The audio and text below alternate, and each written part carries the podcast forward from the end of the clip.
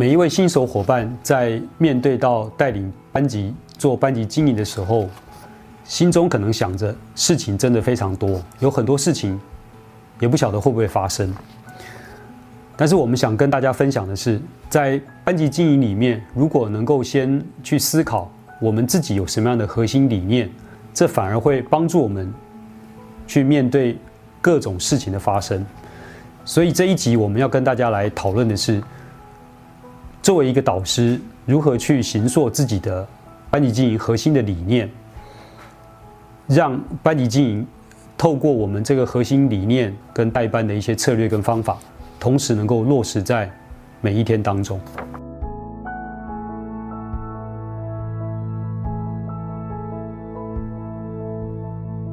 大家好，我是阿福老师。嗨，我是 Buddy。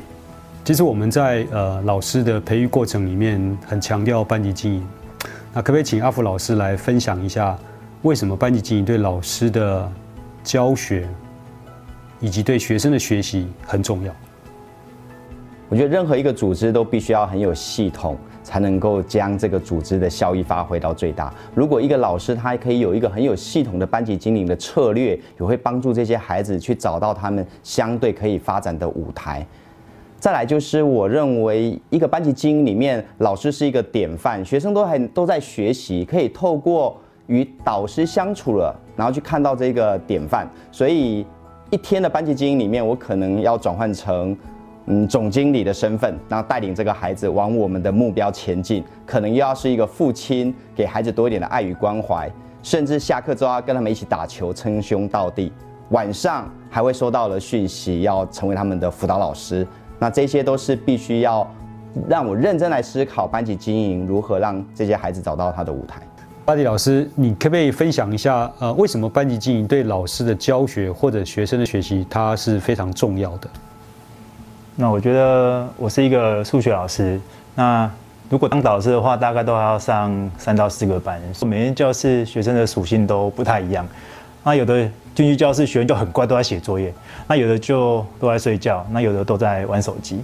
那我觉得这个东西跟每个导师在做班级经营其实是息息相关的。那我就会觉得，身为一个导师，你怎么样去把孩子带到一个你想要的方向是很重要的。那我觉得最重要就是，只要老师有用心带，那其实孩子都感受得到。那我都一直这样觉得，就是当台下孩子真正喜欢一个老师的话。那他的学习才会真的发生。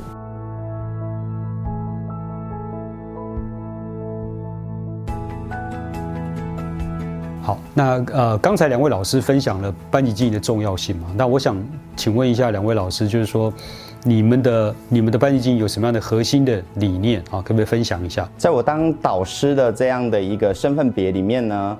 呃，我觉得班级经营我有一个核心价值，这个核心价值就是教孩子走当行的道路，就算到老也不偏离。他可能是一个要跟着他一辈子的一个信念、一个想法。那至于理念的部分呢，我很希望在这个班级的孩子，他们可以是自发，可以是互助的，最后我们都一起共好。所以我常常会跟他们分享，利他是一个最好的决定，然后教这些孩子。能够多一点感恩，多一点友爱，比教会他们这些技能啊、技法都来得重要。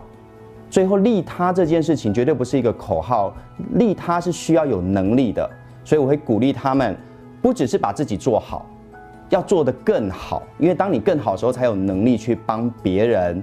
你愿意自发互助，然后到大家一起都共好。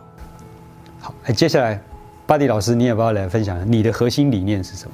在过去这十四年里面，我发现，哎，我的教学热情好像没有，好像没有，没有，没有消失。因为从伙伴说，哎，你为什么都可以那么热情啊？为什么那么有活力？可是随着年纪慢慢增长，那其实也会也会也也会想说，那我在对待孩子的一些态度到底有没有改变？就发现真的有。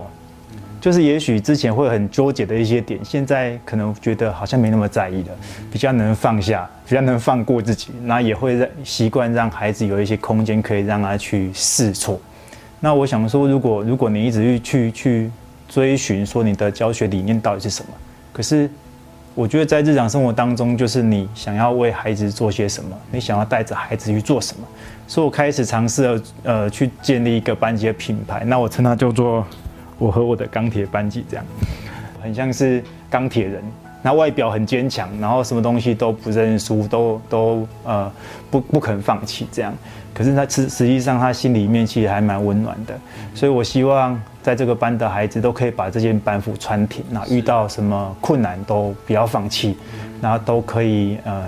一起共好啊，都可以帮助别人啊，然后最后都可以成为一个有温度的人。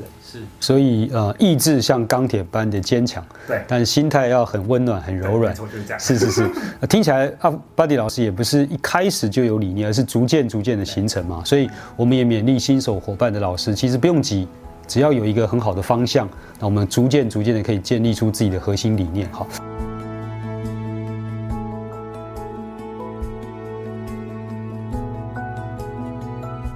我想接下来想请教两位老师，就是说你们怎么样在你们的班级经营的每一天里面，把这样的一个理念哈，班级经营核心理念可以落实在每一天当中。好几次在路上或者去买东西的时候，或是一些不是在教育圈圈的朋友，他就会告诉我，他就问我说：“哎，现在孩子是不是很难教啊？”那可是我都跟他讲说：“不会啊，孩子不就这样子吗？”可是我觉得问这句话的同时，他们可能都忘记这些孩子其实是生长在手机时代，所以他他们已经习惯在这样的环境里面去做一些生活跟学习的。那我在想说，就算我们再多的理念，我们是不是可以把我们这些理念用他们习惯的模式去告诉他们？那就很像他们打手游的时候，每天登录都可以有那个每日任务，只要解到每日任务就可以有奖励。那我们是不是可以把每一天的任务也包装成这个样子？那如果他完成任务，那也许我们就可以给他一些奖励，也就说，哎，你很棒啊，你今天表现的不错啊。那如果你刚好手边有棒棒糖，也可以给他一支棒棒糖。那如果他没有完成，好像也不用跟他生气，你就发个讯息跟他说，一下再加油哦。那你前几天很棒，那希望你可以继续加油。那我是呃这段时间是用这样的方式在跟孩子做相处，那透过一个比较游戏的方式去让他比较不会那么有压力这样。那接下来我们请阿福老师来分享一下。我想老导师在班级里面跟学生相处的时间呢，应该是要很长的。从早上一来，我们会看见孩子，然后到中午的陪伴，到放学，所以这么长的时间，我认为以身作则这件事情很重要。我们尽可能的让自己能够知行合一，然后成为学生的典范。青春期的孩子，他们真的很喜欢观察，他们的观察也很细腻。所以我觉得要落实在我的生活里面，第一个信念是我一定要以身作则。接着在跟他们有互动的过程里面，我会不断的、常常的去谈起、说起我们要成为什么样的一个班级，我们要成为一个优秀的班级。这个优秀一定不是只有我们自己。我常跟他们分享这句话，就是真正的成功是你到底在成功的路上帮助多少人成功。所以与学生之间呢，有了这些良好的一个互动基础呢，每经历过一件事情，就会让我更认识我的学生跟我的孩子。带着一群容易暴冲、心情多变的青少年，还连接着背后的家庭，这对很多老师来说都是非常大的压力。但这也正是我们展现专业、帮助青少年孩子成长的最佳时机。因此，在我们学科教学之余，老师们在班级经营中建立核心的理念。树立个人的风格，帮助我们的孩子在班级中安心的学习，在学校里放心的成长，这些都是我们导师可以帮助孩子们的。先交心，再交心。巴迪老师的用心，你可以从让学生真心喜欢你开始，自发互动共好。阿福老师的理念其实就是新课纲核心的目标，我们可以从我们自己的实践开始试试看。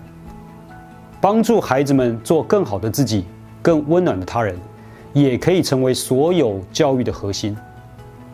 班级经营总是千头万绪，但是你可以从你的核心价值出发，像两位老师一样，以简驭繁的带好你的班级。